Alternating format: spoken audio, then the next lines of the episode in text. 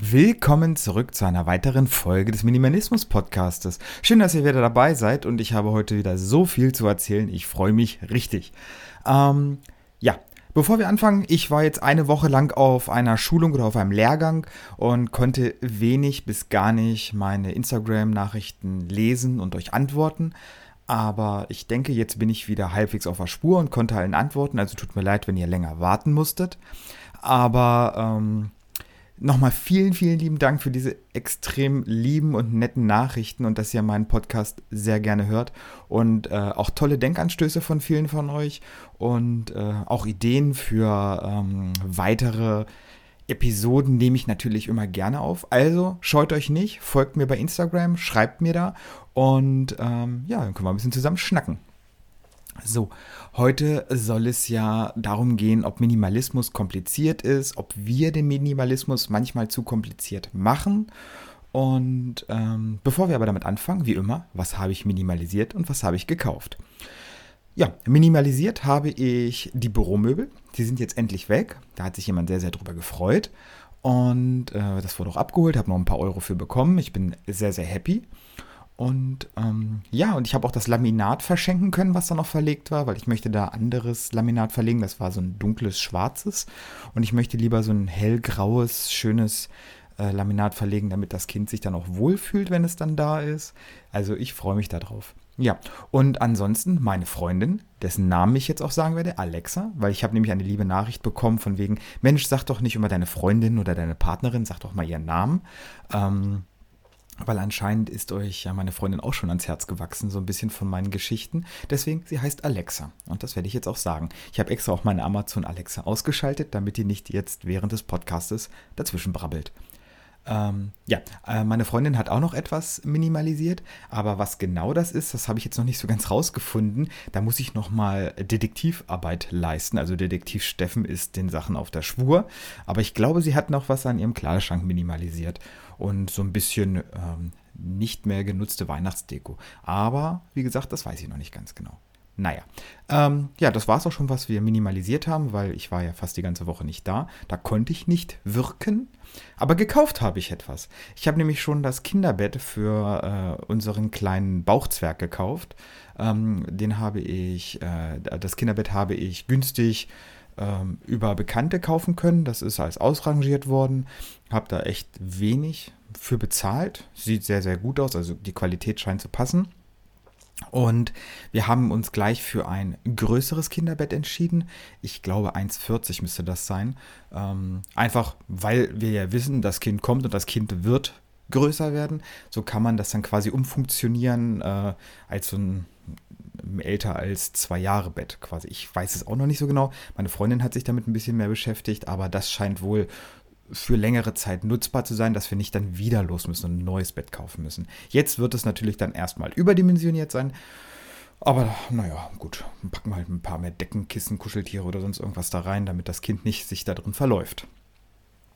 Ähm, ja, und ansonsten muss ich auch nochmal dazu sagen, ich freue mich irgendwie tierisch darauf für äh, den Kleinen oder die Kleine, das Geschlecht wissen wir immer noch nicht, ähm, Sachen zu kaufen. Ne? Also auch ich als der Prophet des Minimalismus äh, in eurem Podcast hier äh, freue mich auf Konsum und Kauf. Ich erwische mich immer wieder dabei, dass ich gerade bei Vinted oder bei eBay Kleinanzeigen immer mal nach Babyklamotten gucke, weil irgendwie das ist ja schon süß, was es da gibt und das Kind irgendwie niedlich anzuziehen. Oder auch bei Spielzeug gucke ich ein bisschen weil ähm, ja, auch Konsum macht mir Spaß.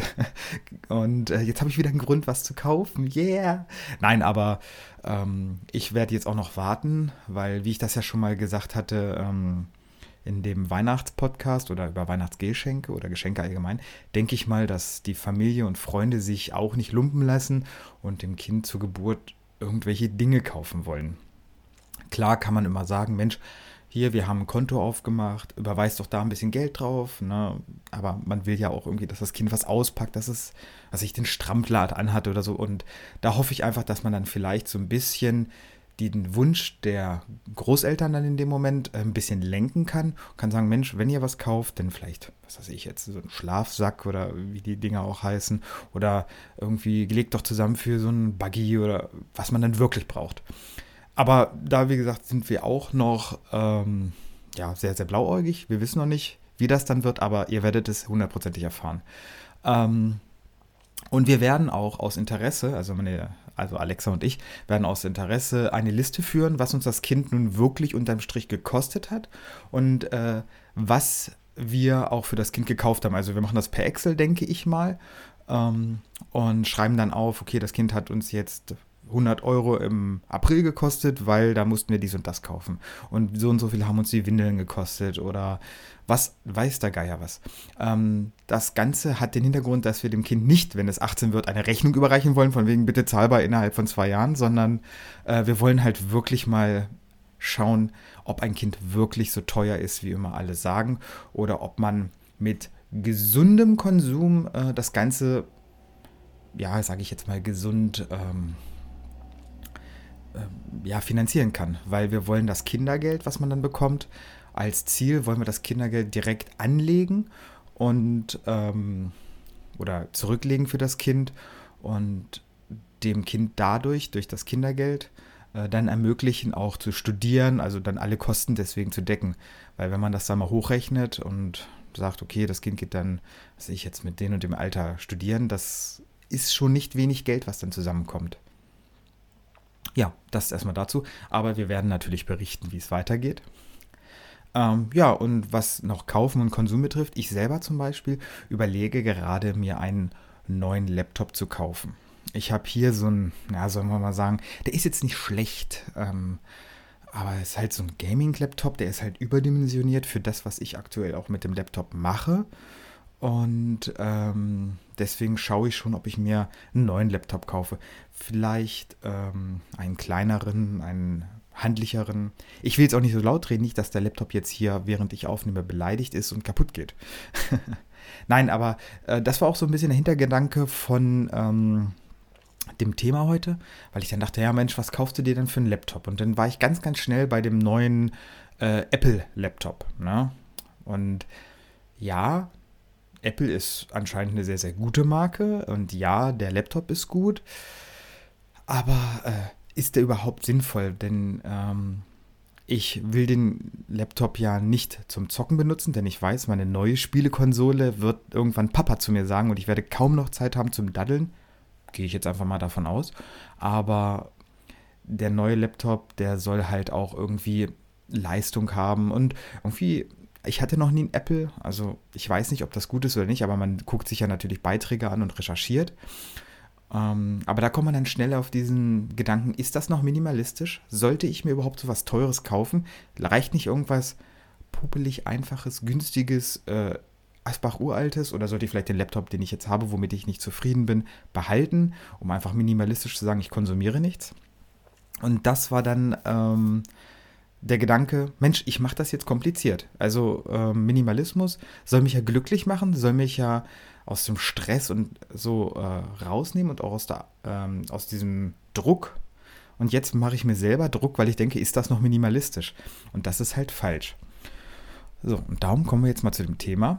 Ist Minimalismus kompliziert oder machen wir uns das Ganze nur kompliziert? Ähm, weil gerade wenn es um die Umsetzung von Minimalismus geht, ist es sehr, sehr einfach, diesen Prozess sehr, sehr zu verkomplizieren. Ähm, was als hoffnungsvolles Streben beginnt, verwandelt sich äh, quasi in ein Gefühl der Überwältigung äh, und dann will man vielleicht sogar das Handtuch werfen. Weil wir lassen uns halt durch das Streben nach Einfachheit und Schlichtheit genauso auslaugen, wie wir uns zuvor mit dem überladenen Le und hastigen Leben ausgelaugt haben. Von daher ist so, was ich immer so als Denkanschluss nehme, man sollte klein anfangen. Und das ist auch absolut akzeptabel, gerade für die, die mit Minimalismus komplett starten.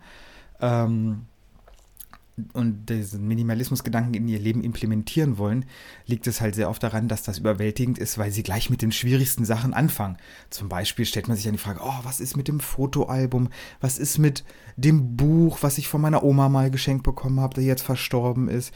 Ähm, sowas stellt man sich als erstes als Frage und verkompliziert die ganze Sache, anstatt erstmal zu sagen, wir fangen erstmal mit dem äh, Schrank an, wo wir gefühlt 2000 Handtücher haben und mehr Handtücher haben als das größte äh, Hotel in ganz Deutschland. Ähm, weil da sollte man immer, wenn man sich überfordert fühlt, einfach mal einen Schritt zurückgehen und ähm, überlegen, okay, welches wäre denn der einfachste Weg, erstmal zu starten? Das ist meistens bei so welchen Sachen, wo man nicht dran hängt.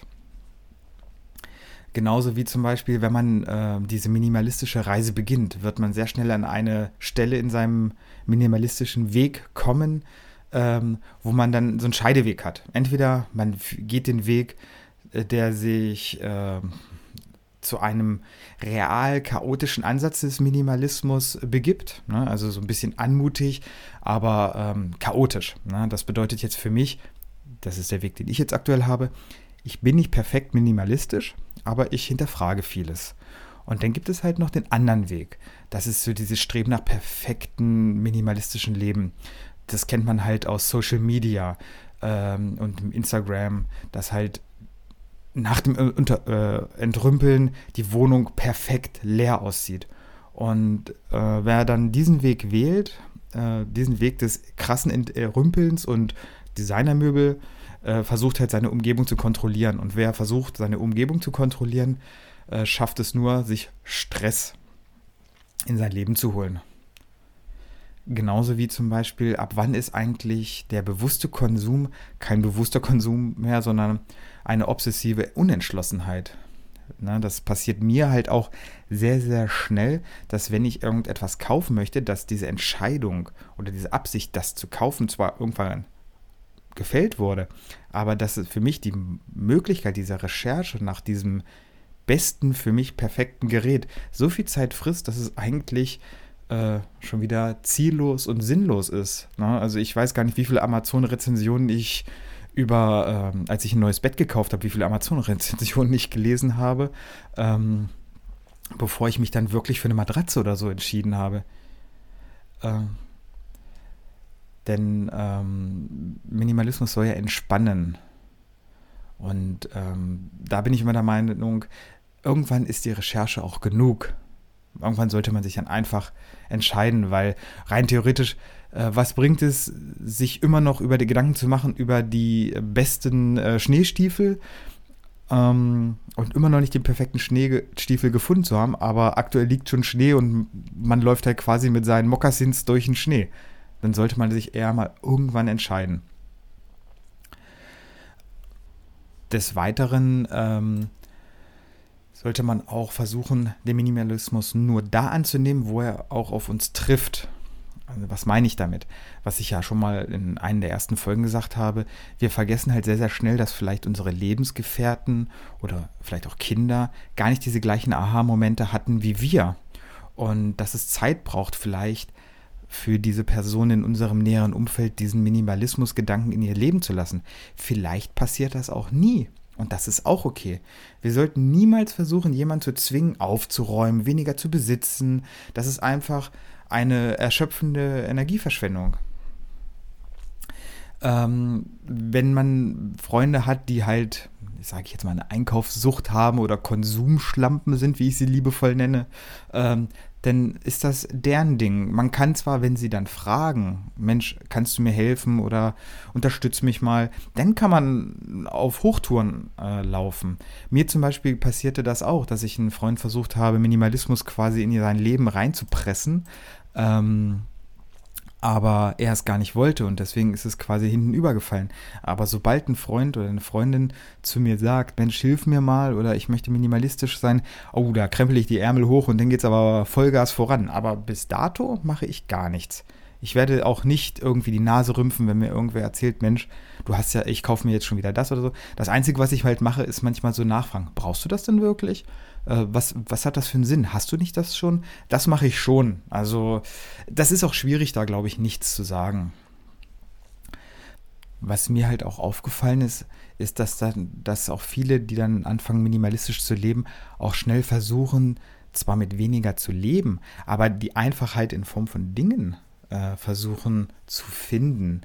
Ähm, zum Beispiel gibt es dann immer das perfekte minimalistische Portemonnaie, das perfekte minimalistische Aufbewahrungssystem. Äh, wenn man minimalistisch ist, braucht man dieses Lieferabonnement für Essen oder sonst irgendwas. irgendwas. Ähm, man versucht halt quasi diese Einfachheitsreise, die wirklich eine Reise ist, äh, daran voranzutreiben, dass man Dinge wieder kauft, was halt komplett Quatsch ist. Also Ich empfehle dann nur, fangt klein an, versucht keine Abkürzung zu nehmen und macht nur das, was euch auch zufrieden und glücklich macht, was sich richtig anfühlt. Und manche Sachen sind ein Prozess. Alexa zum Beispiel, die äh, hatte dann irgendwann ganz viele Sachen von ihrem Studium noch, so Bücher und auch Privatbücher, also so Romane. Äh, und da hat sie sich von vielen getrennt. Sie konnte sich aber nicht von einer mathematischen Formelsammlung trennen. Da hat sie gesagt, nein, die behalte ich noch. Die ist wichtig. Die, da gucke ich bestimmt noch mal rein. Ähm, hat sich dann von, von den 20 Büchern quasi von 15 getrennt ist ja auch okay, hat sie auch nicht vermisst. Und äh, eines Tages hat sie dann diese fünf Bücher mal wieder in die Hand genommen, hat sie woanders hingetragen beim Aufräumen und dachte dann, hm, eigentlich brauche ich diese mathematische Formelsammlung auch nicht. Aber ohne diesen Prozess des ersten Weggebens wäre das niemals so aufgefallen. Und hätte sie in dem Moment von mir vielleicht gezwungen, diese Formelsammlung auch schon weggeworfen, wäre sie vielleicht unzufrieden gewesen. Und äh, ja, unterm Strich war es jetzt für sie eine gesunde Entscheidung, das wegzuwerfen. Ähm, es ist klar, dass wir gerade, wenn wir mit Minimalismus anfangen, werden wir sofort Ergebnisse sehen. Wir werden viele Sachen hinterfragen, werden vielleicht sagen, okay, weg mit den Sachen äh, aus dem Schrank oder sonst was. Aber ohne eine Beständigkeit und eine Änderung des langfristigen der langfristigen Gewohnheiten werden wir äh, Minimalismus immer als quasi Saftkur oder Detox empfinden. Es muss schon irgendwann ähm, eine Gewohnheit werden, dauerhaft mal zu schauen, okay, brauche ich das, brauche ich das nicht. Äh, denn es gibt meiner Meinung nach einen ganz, ganz, ganz, ganz großen Unterschied zwischen Entrümpeln und Minimalismus. Aufräumen hilft, Überflüssiges zu beseitigen, während Minimalismus die Linie oder den Mindset hält oder den Mindset darstellt. Ähm, und das finde ich, das ist halt so die Sache des Minimalismus ähm, das ist so der Hauptpunkt. Minimalismus ist halt wirklich ein Mindset auf Dauer. Interessant aber auch, wo ich mir dann so Gedanken gemacht habe, wo ich mein Leben verkompliziert habe, ähm, war quasi der Podcast. Das ist total verrückt. Ich habe mir wirklich lange darüber Gedanken gemacht, weil eigentlich habe ich ja versucht, mit dem Minimalismus Raum zu schaffen für Ruhe und für das gewollte Nichtstun. Aber obwohl ich das gewollt habe, saß ich irgendwann hier und habe überlegt, hm, na, jetzt habe ich ja so viel Zeit und Minimalismus hat mich glücklich gemacht. Jetzt möchte ich ja irgendwie das den Leuten auch näher bringen und habe den Podcast gestartet. Und das ist natürlich auch eine andere Art, äh, die der Minimalismus vermittelt ist. Raum für Wachstum, Bestimmung, Abenteuer, Herausforderungen oder vielleicht auch für einen Berufswechsel zu schaffen. Und jetzt habe ich nochmal so ein paar Denkanstöße, wo wir nicht nur den Minimalismus komplizierter machen, sondern die unterschiedlichen Arten des Minimalismus und wie sie gelebt werden und wie wir quasi andere gerne mal bewerten in ihrem Tun und Sein. Beispielsweise der Minimalist, der sehr, sehr viel in Social Media postet. Das bin ich definitiv nicht. Ich zum Beispiel ja, weniger ist da bei mir auch mehr. Ich weiß, manche sind ein bisschen unzufrieden vielleicht bei Instagram, dass ich nicht jede Woche drei Bilder hochlade. Aber ich finde, ihr müsst jetzt auch nicht alles aus meinem Leben sehen. Das ist auch irgendwie nicht das Spannendste meiner Meinung nach. Aber zum Beispiel der Minimalist, der sehr, sehr viel postet. Da denkt man natürlich in erster Linie, boah, das ist ja nicht minimalistisch. Ähm, ich nutze Social Media gar nicht. Das, das, so viel Input ist kein Minimalismus. Oder der Minimalist, der von dem Land, also von irgendwie so einem kleinen Bauernhof oder so, dann in die Stadt zieht, sagen vielleicht auch, das ist nicht minimalistisch. Ähm, denn ich bin ja quasi von der Stadt aufs Land gezogen, um mich wieder zurück zu den Wurzeln zu begeben. Oder ein Minimalist, der zum Beispiel viel Sushi kauft. Das ist doch nicht minimalistisch. Ich koche lieber alles selber. Aber ähm, man sollte auch mal die konträre Meinung verstehen. Denn vielleicht dieser Social Media Minimalist, der viel postet, der hat halt aus seinem Leben die Dinge rausgenommen und füllt lieber sein Leben mit Interaktionen mit anderen Menschen oder mit Kommentaren.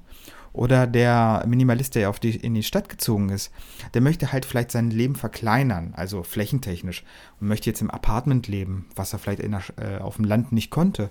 Und äh, jetzt kann er alles mit dem Fuß oder mit dem Fahrrad erreichen, kann sein Auto abgeben und er kann halt zu jeder Zeit alles erhalten oder ähm, es ist alles verfügbar. Oder beispielsweise der Minimalist, der sagt, hey, ich bestelle immer Sushi oder irgendwelche anderen Lebensmittel, äh, denn ich möchte diese Arbeiten auslagern. Denn für mich ist das selber machen nicht minimalistisch, weil ich so viele Sachen kaufen oder besitzen müsste, um die Sachen herzustellen. Da habe ich gar kein Interesse dran. Ähm, und genauso verhält es sich auch mit der Aus, äh, Aussage, dass man erst ab 100 Dingen oder sonst irgendwas minimalistisch ist. Weil dann fangen die Leute an zu sagen, ja, hey, die Socken zähle ich nicht mit, weil das wäre ja heuchlerisch. Und die anderen sagen, hey, Socken gehören dazu. Andere sagen, ja, du musst auch in deiner Fernbedienung, musst du die Batterien zählen. Und immer wieder, Minimalismus ist kein Druck, äh, kein Wettbewerb, es ist unnötiger Druck. Äh, es geht hier einzig und allein um die Lebenseinstellung und das Mindset. Vielleicht für den einen eine Prise Nachhaltigkeit, für den anderen eine Prise Frugalismus, je nachdem. Also äh, da seid ihr ja frei in eurer Entfaltung. Man sollte sich halt im Großen und Ganzen immer nur Gedanken darüber machen, was man wirklich braucht und was vielleicht definitiv unnötig ist oder zu viel. Äh, und so nebenbei. Geiz ist nicht unbedingt minimalistisch. Und da verlieren wir uns sehr, sehr schnell in Details und machen dadurch den Minimalismus sehr, sehr kompliziert. Ähm, ich zum Beispiel besitze einen Saugroboter. Äh, für mich ist der Saugroboter toll. Es ist eine, eine, Arbeitserleichterung. Ich gehe aus dem Haus, drücke Start, der macht sauber. Es ist äh, für mich ein minimal, minimalistisches Gut oder ein Gegenstand. Ähm, für andere ist das vielleicht ein unnötiges Ding. Man sagt, Mensch, das kannst du auch mit dem Staubsauger machen. Ja, natürlich kann ich das, aber für mich ist es eine, ja, eine, einfach eine Erleichterung. Und sobald ein Gegenstand, der kaputt geht oder der verloren geht oder sonst irgendwas, wieder gekauft werden würde, ist der Gegenstand wesentlich für mein Glück. Natürlich ist das nicht in Stein gemeißelt. Das dauert vielleicht ein Jahr und vielleicht denke ich in einem Jahr anders darüber. Aktuell würde ich sagen, der gehört zu mir oder der passt dazu. Ähm, zum Beispiel auch viele, die ähm, dann irgendwann mal mitbekommen in meinem Freundes- oder näheren Freundeskreis, die dann mitbekommen, dass ich einen Podcast habe über Minimalismus äh, denken natürlich auch, äh, Minimalismus ist sehr kompliziert. Man muss sich von allem trennen. Man, ne, dieses typische weiße Wände, kahler Boden und irgendwie in der Mitte liegt so ein Futonbett. Ähm, das stellen sich natürlich auch viele vor. Oder viele denken auch, wenn sie bei mir sind, hey Mensch, ich dachte, du bist minimalistisch, aber hier stehen ja Gegenstände. ne? ähm, das liegt aber auch daran, ich bin jetzt nicht der Prophet und verbreite außerhalb meine Pod, meines Podcastes an alle Freunde die frohe Kunde des Minimalismus. Aber äh, Minimalismus ist halt wirklich individuell. Ähm, und was lernen wir jetzt daraus? Also meiner Meinung nach ähm, kann man den Minimalismus unnötig kompliziert machen und ihn so weit aufblasen und vergrößern, dass er äh, das ganze Leben wieder in Anspruch nimmt, ohne zu helfen dabei geht es letztendlich doch nur um eine harmlose, kleine, feine Sache. Wir müssen uns identifizieren mit dem, was wir im Leben wirklich brauchen, was wichtig ist. Und alles andere kann gestrichen werden. Und das ist in jedem Leben schließlich etwas anderes. So, das soll es jetzt erstmal wieder gewesen sein.